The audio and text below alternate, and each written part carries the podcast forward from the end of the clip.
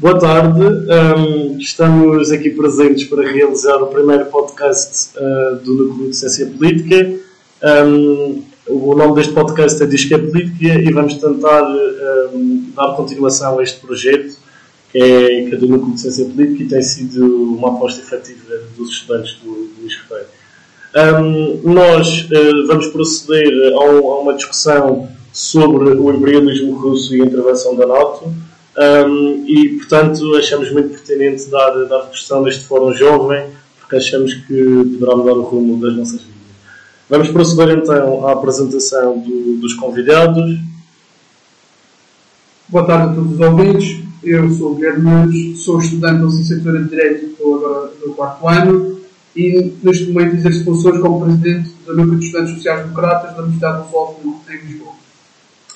Boa tarde a todos, o meu nome é Francisco Almeida, sou aluno do terceiro ano da licenciatura de Ciência Política, aqui no ISCTE, e pronto, desejo a todos um, um bom debate. Um, é também salientar aqui que este fórum tem, tem bases, etc., mas é aqui uma discussão muito mais informal. Vamos tentar não tornar isto num, num fórum de comentadores políticos, por isso já estamos todos fortes. E então já podemos proceder às, às perguntas. Um, na, fase final deste podcast também é salientar que vamos proceder à realização de algumas dinâmicas em correlação com, com, os, com participantes que não podem estar cá, estar cá presentes. Um, a primeira pergunta, Guilherme, uh, gostaria de perguntar uh, o seguinte: tendo em conta a justificação da Rússia sobre o cerco militar aos países fronteiriços, faz sentido a existência da NATO uh, com a sua natureza atual? dado que o seu propósito tem vindo a mudar ao longo dos anos, na sua, na sua criação tinha como objetivo garantir a paz, mas tem-se vindo a revelar um mecanismo gerador de tensões políticas. Gostaríamos de saber a tua opinião sobre isto. Portanto, uh, ao falarmos sobre a NATO, penso que importa fazermos um pouco de enquadramento. A NATO foi fundada em 1949 por ideia dos Estados Unidos da América. Mas há muitas coisas na NATO que, que necessitaria de uma mudança para se integrarem no século XXI e no espaço europeu tem-se vindo a desenvolver ao longo dos anos com o grande esforço de, das nações que pertencem à União Europeia. Uh, uma, das, uma das mudanças que eu próprio penso, já antes até deste conflito como armado entre a Rússia e a Ucrânia, seria falarmos de uma. De posso falar um pouco melhor sobre o artigo 5 quando na sua determinação dia temos que as partes concordam que um ataque armado contra uma ou várias delas na Europa ou na América do Norte seria considerado um ataque a todas. Um, eu acho que isto deve ser uma coisa que tem que ser mudada porque estamos, enquanto século XXI sempre aprendemos, pelo menos a nossa geração, a minha geração do ano 2000 para a frente, sempre aprendemos que o diálogo deve ser a solução. Isso até é, um, é uma ideia muito defendida pelo secretário-geral das Nações Unidas e eu acho que, que, deve ser uma das coisas que devemos mudar. Uh, quanto ao que tu falaste sobre os. Um, ser uma, um órgão gerador de conflitos. Um, eu acho que isso foi uma das razões que, que meteu medo ao Putin e por isso é que ele na altura não quis com que a Ucrânia entrasse na, na própria NATO.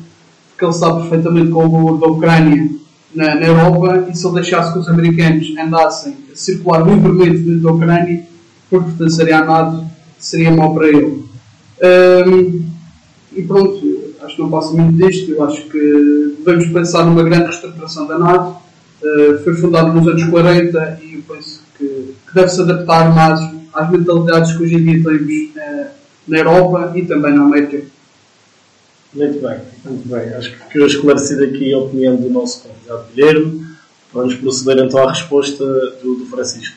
Uh, eu acho que a NATO cada vez faz menos sentido no panorama europeu, especialmente europeu, porque é quase uma forma de domínio americano mesmo sobre a Europa. Por exemplo, 69% do orçamento militar da NATO vem dos Estados Unidos.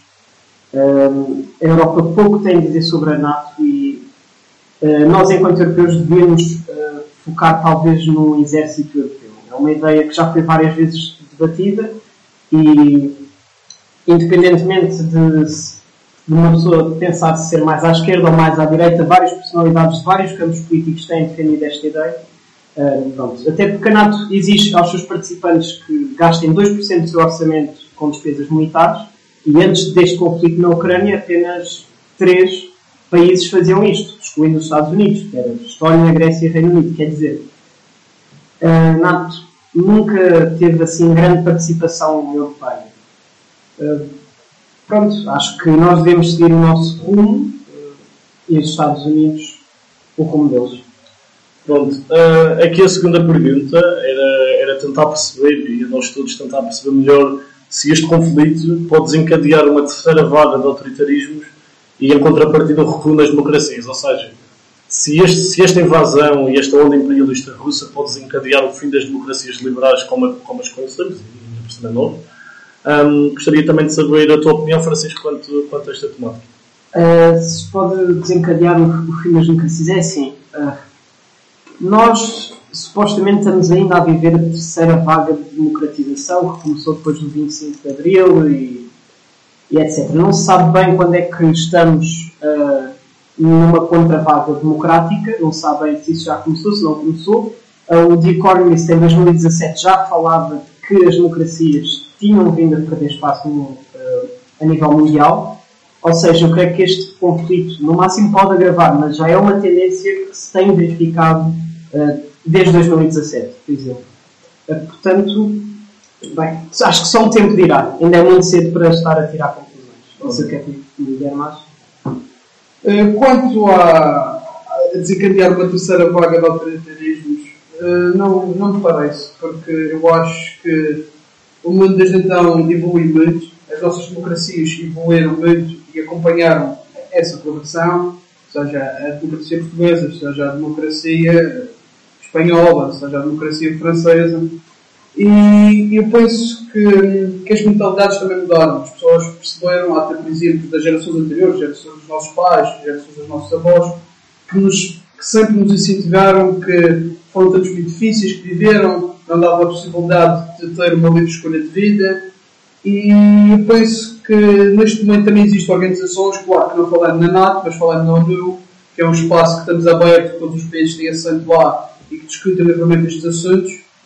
E eu penso que não, que não iria causar um recuo nas democracias. Mas é como o Francisco disse, eu acho que é, é uma questão de aguardarmos, mas eu sinceramente penso que o Francisco tem o mesmo desejo que eu, que é que tal não aconteça e que a democracia por cima dos autoritarismos. A globalização é um conceito assim muito aplicável a todas as áreas e dimensões da nossa vida, mas nós esperemos que isso não aconteça com esta, com esta invasão e com este desejo imperialista uh, do Putin, que, que isto não se propague e não seja, e não seja uma aculturação de ações deste género. Um, procedemos então à, à pergunta seguinte. Um, perguntar, Guilherme, quais os melhores caminhos para acabar com a guerra na Ucrânia? Ou seja, com a intervenção de grandes potências como os Estados Unidos ou a China, ou com a cedência de territórios ou com a intervenção na NATO. Nós estamos aqui num ponto particular e nós temos muitos professores que, que são investigadores nesta área, que é na área da resolução de conflitos, e nós queríamos saber, por um momento, muito pouca investigação que vocês tivessem feito nesta área, qual, qual é que tu achas que, que iria ser a melhor forma de, de, e a forma mais realista também de acabar com a guerra, porque nós sabemos que esta resolução de conflitos nunca acontece no auge, que é o que está a acontecer agora, e queríamos saber o que é que tu achas sobre este assunto. Eu, nesse ponto, eu sou, sou muito a favor do secretário-geral da ONU, o Guterres, quando diz que o caminho deve ser o diálogo. Eu acho que parece sempre mais apropriado. Claro que nós já temos percebido que o presidente Vladimir Putin não está a virar para o diálogo.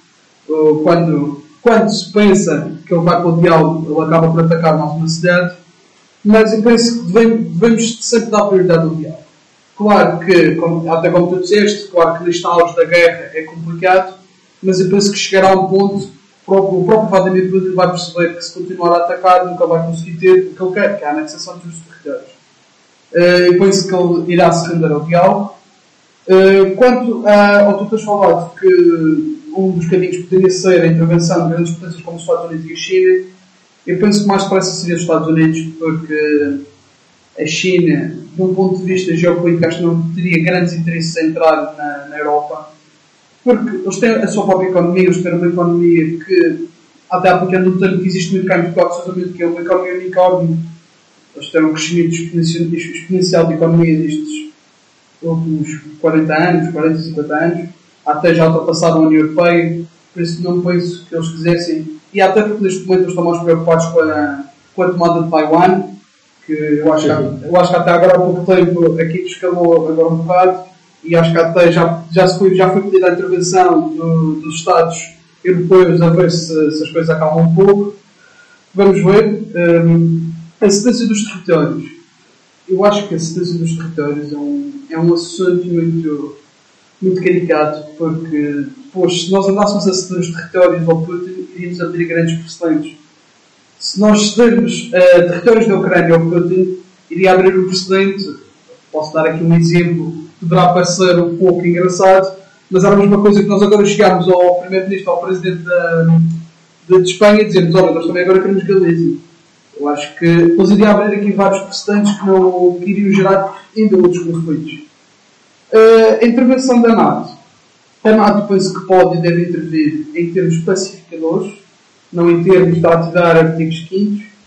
Uh, e claro que também uma cooperação entre a NATO e a ONU penso que também seria muito favorecedor, mas sempre a seguir os guias diplomáticos, sempre também. Ok. E tu, Francisco? Bem, esta, esta certamente de todas as perguntas uh, que, que, já foram colocadas, esta é certamente a mais difícil. Porque, uh, bem, a Ucrânia, eu creio que a Ucrânia já entrou a perder esta nesta guerra não uh, este ano ou em 2014, quando a Crimeia foi anexada, mas sim em 1990, quando uh, houve a desnuclearização da Ucrânia. Uh, eles tinham armas nucleares quando acabou a União Soviética e entregaram essas armas nucleares. Grande parte foi para, para a própria Rússia, que disse que ia proteger e que jurou proteger a Ucrânia. muitos ucranianos até sentiram esse sentimento que foram atraiçoados pelo grande irmão Uh, pronto, os, os, Estados Unidos e o Ocidente em geral também disseram que iam proteger a Ucrânia. Uh, algo uh, isso não se está bem a verificar e é muito difícil um, arranjar um caminho para a paz. A cedência de territórios pode passar por uma solução, o próprio Kissinger também, também referiu, mas lá está, como o próprio Guilherme disse, isso é abrir precedentes muito graves. Neste momento é, é é tudo muito difícil. Eu não tenho uma resposta exata, porque estar a prolongar esta guerra não só vai criar mais mortes, mais destruição, mas há o grande medo do Putin usar armas nucleares. Esperemos que ele nunca chegue a vias de facto e acho que ele já deu provas de que um, é bastante louco para, para poder utilizá-las. Não sei. Uh, tem, tem de haver muito e algo mesmo. Pronto. De todas as soluções, a excedência de territórios, pela pior pelo pior que seja, acho que é a menos má. Neste momento, neste momento eu penso numa que seja menos má e não a melhor ou mais desejável. Porque, é muito difícil. Bem, já tinha. Pronto. E aqui há a questão para o milhão de guerreiros, que é a coisa que ouvimos em conversas de café, uh, em fóruns políticos de discussão, mesmo nas, nas comunidades académicas, e não há, não há uma opinião consensual, nem universal, nem absoluta quanto a esta questão é na questão se a, Rússia, se a Rússia de Putin rege da mesma forma que o RSS, no que toca à questão imperialista, isto sempre tendo em conta que os dois espectros políticos, tanto a extrema-esquerda, a extrema-direita, a nível mundial, estão uma troca de galhardetes para ver quem é que tem mais razão, porque de um lado dizem que é, é uma propagação do, do regime comunista, e com muitos indicadores comprovados, mas também um, por uma questão uh, capitalista, a forma como a economia se move, na questão dos oligarcas, e Guilherme, gostaria de saber uh, a, tua, a, tua, a tua opinião quanto a este assunto. Uh, portanto, eu penso que quanto a esse ponto de, de Putin ainda ter uma questão imperialista da, da, da antiga União Soviética, assim, não nos resta grandes dúvidas. Porque quando temos uma pessoa que se torna primeiro-ministro da Rússia, depois passa para presidente da Rússia, e no seu segundo mandato alterou as regras da Constituição para que fique cercado dentro do poder até 2036, não me parece que quer se afastar do que era a antiga União Soviética. Uh, claro que isto depois também, de uma forma que os ouvintes consigam perceber mais ou menos, na altura imperialista tinha algumas características que eu hoje em dia acho que se enquadram muito bem ao que é a governação de Putin. Tínhamos o governo centralizado do imperador, que hoje em dia existe, sabemos que o Putin é o que toma todas as decisões dentro da Rússia, claro que depois remete para o Kremlin e para os ministros dele, mas sabemos que isso não é assim. Uh, na altura do imperialismo, o grande poder militar foi usado para dominar e manter as regiões conquistadas. o que Sr. Chichete diz isto, nós sabemos que a Rússia tem um grande poder militar, um grande poder nuclear, uh, e até vai comprovar quando quer voltar, pá, Putin não isto, não diria favorecer, mas todos sabemos perfeitamente que o Putin gostava de ter outra vez o território da União Soviética. Uh, e há até uma coisa muito engraçada, é que a moeda continua igual. A moeda que era usada na União Soviética, a moeda que é usada na Rússia, continua igual, que é o rublo russo. Parece-me parece pontos suficientes para concluirmos que temos um imperialismo presente na Rússia, mas que está disfarçado de uma economia, de uma, de uma democracia. Ou seja, leva a crer que o Putin é, é, como, é, é como se antigamente é o czar. É o czar da Rússia. E tu, Francisco? Sim, concordo. Uh, acho que sim. Há vários exemplos que o Putin está a adotar uma política imperialista e, embora não seja o comunismo da União Soviética, é, lá está, estas políticas, isto não se define nem tanto à esquerda nem tanto à direita, é uma questão de autoritarismo mesmo.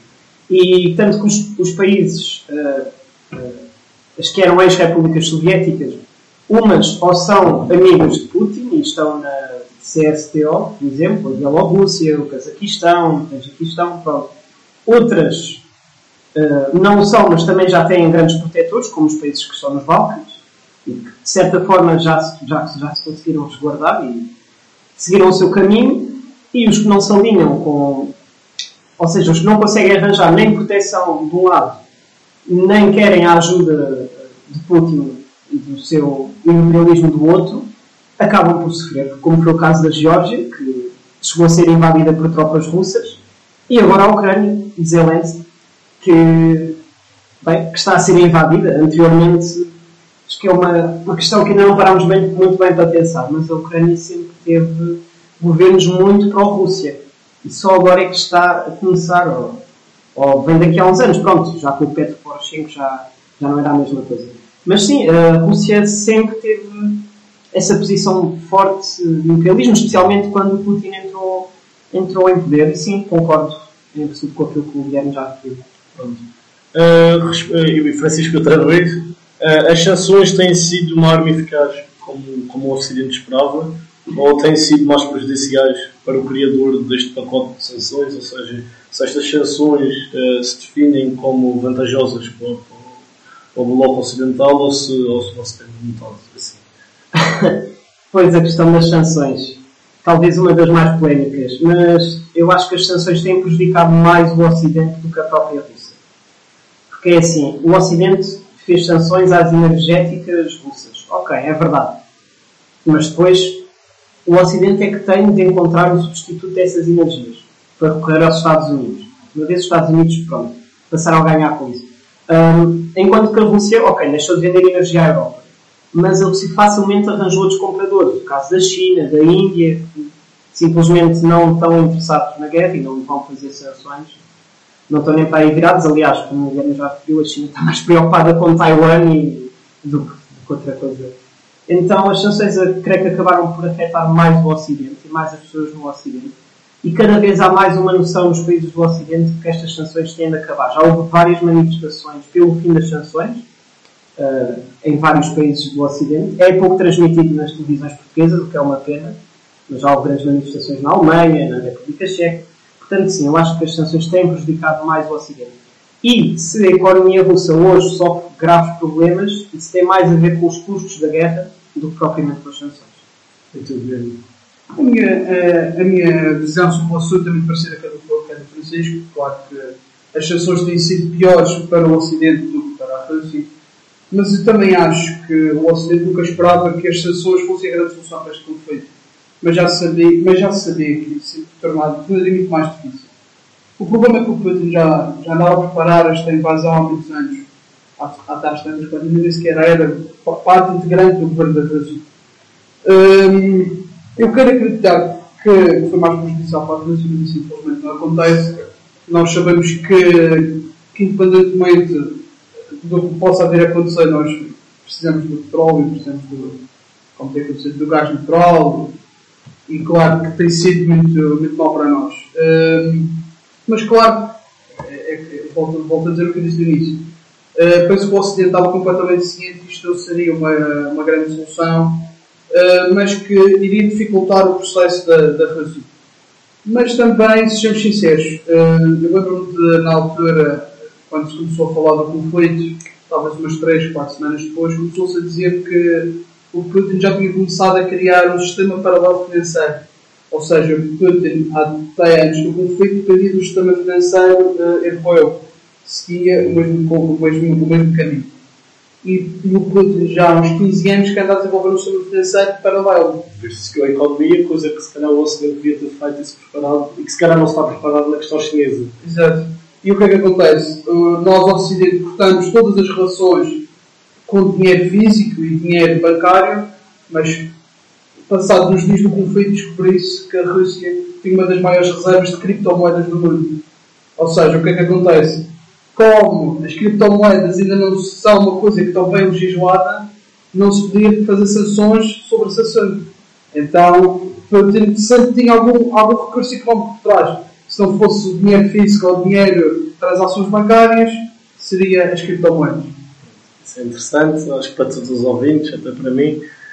E vamos aqui à, última questão elaborada pela equipa. Um, eu queria perguntar, Guilherme, se a influência americana é sustentada por um desejo libertário ou, ou imperialista, ou seja, se há aqui mesmo uma diferença entre, entre os Estados Unidos e a Rússia, se este desejo de proteção é mais uma forma de enaltecer o seu poder, ou se é mesmo uma questão libertária e de preocupação com as democracias federais. Claro que a Rússia e os Estados Unidos da América são completamente diferentes. Não temos uh, o mesmo regime de governação. Nunca tivemos na, nos Estados Unidos alguém que fosse parecido ao Putin, foi muito centralizado, uh, grande poder, claro que eles têm grande poder militar, mas só mostram, nunca, nunca chegam ao ponto de usar, a não ser Iraque e etc. Mas eu, sinceramente, para mim, eu quero acreditar que foi libertário. Mas uh, nós sabemos sempre que os Estados Unidos têm alguma, alguma carta na mão. Uh, nós sabemos que, que, talvez quando eles criaram a NATO nos anos 40, talvez não teriam esse grande interesse. Mas tendo em conta que a economia americana hoje em dia, e nós aprendemos isso da pior forma na crise de entre 2008 e 2010, quando tivemos o problema dos incumprimentos bancários, nós descobrimos que afinal a América tem uma grande influência na economia mundial.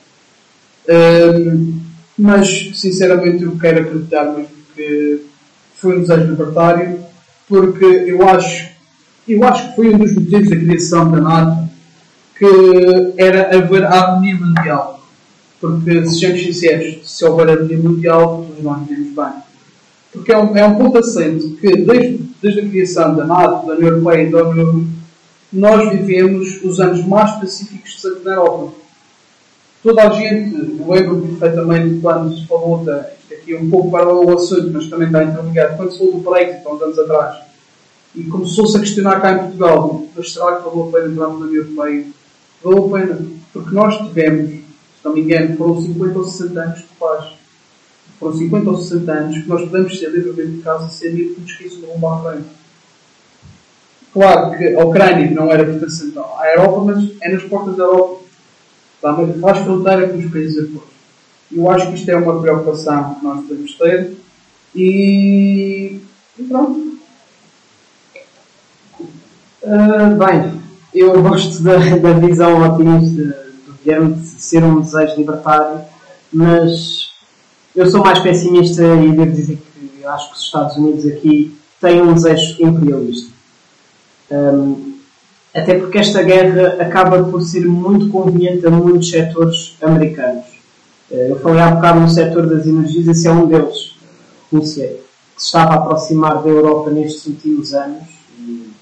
E este processo já estava a ser feito há algum tempo, nomeadamente a Gazprom a Alemanha, aquela relação toda que houve, já estava a ser construído um caminho de aproximação. Esta distância vem favorecer os Estados Unidos, Uh, nos pontos concretos, lá está as energias. Uh, a Europa começou a comprar muitas energias aos Estados Unidos, um, mesmo até noutros pontos mais simbólicos, por exemplo, o próprio papel da NATO.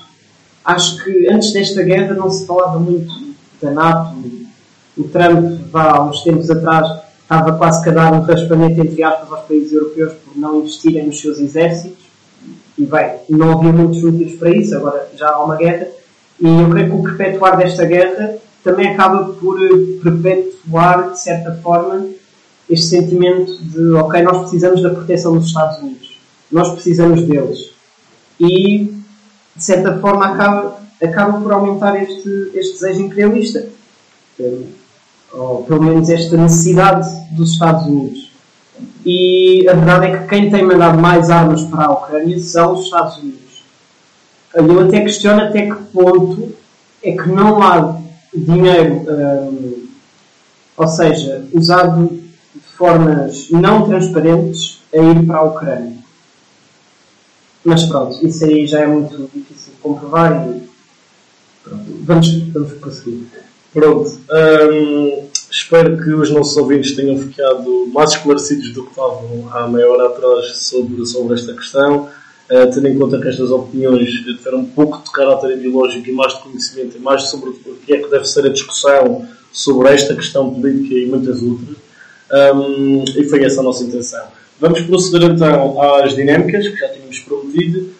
Um, as primeiras dinâmicas vão constar um, numa oportunidade que nós damos aos nossos ouvintes de forma prévia, através do story no nosso, no nosso Instagram, para colocarem as mais variadas perguntas sobre o que gostariam de ouvir do, dos nossos convidados. Um, a primeira questão que se prende é uh, se da primeira ouvinte é uh, Guilherme, o que é que acontece à Ucrânia se Donald Trump consegue o segundo, o segundo mandato, uma vez que tem uma visão tão antagónica com, com o atual presidente dos Estados Unidos, que é o Joe Biden?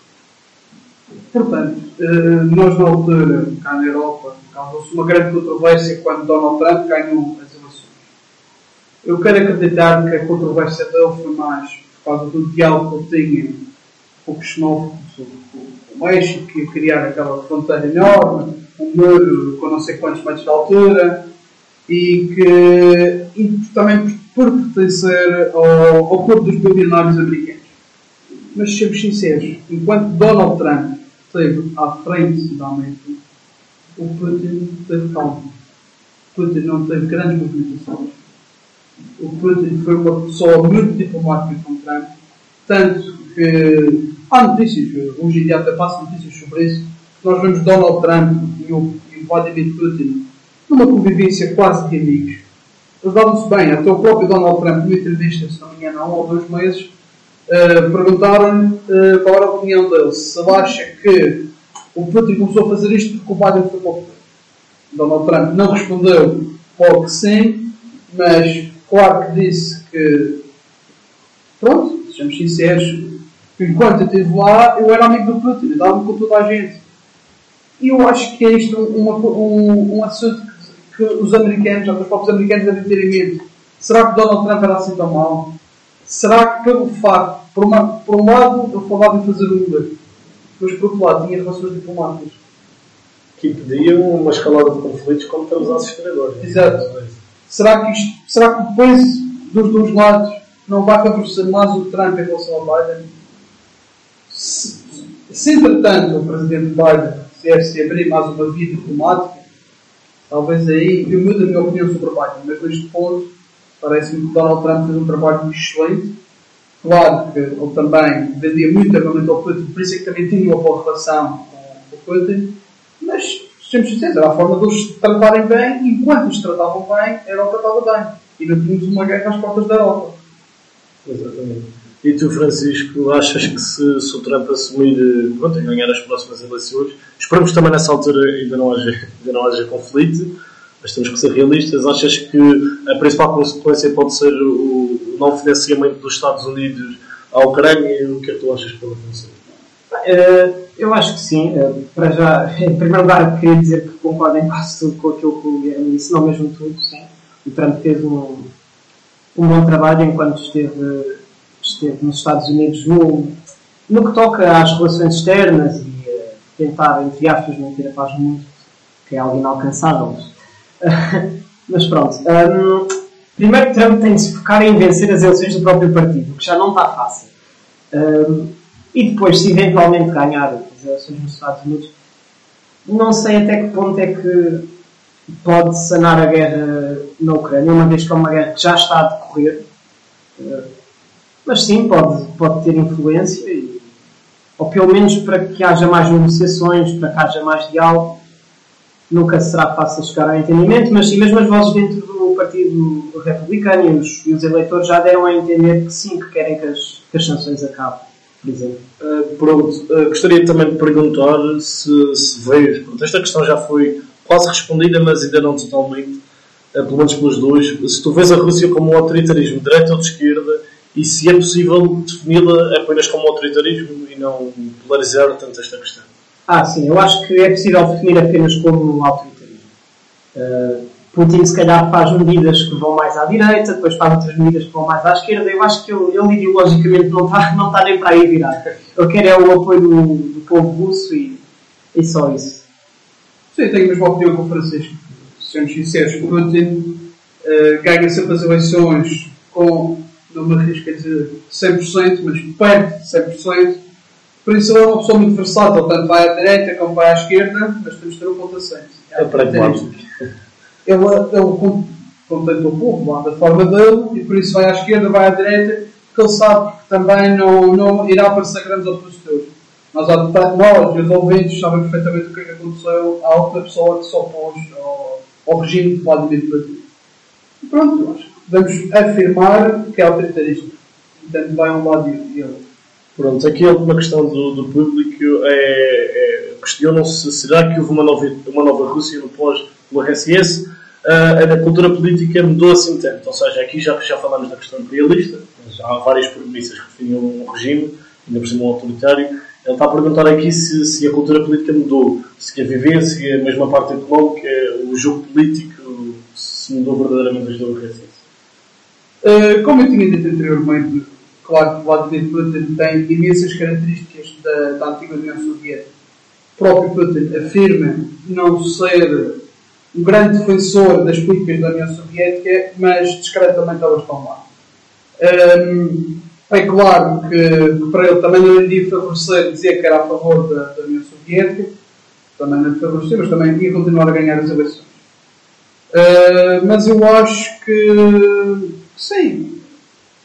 Ele, ele lá faz a política à sua maneira, consegue ganhar as eleições, porque ele também muda a Constituição para, para seu próprio benefício e infelizmente estamos tido estes anos todos de Putin e isso não parece querer mudar.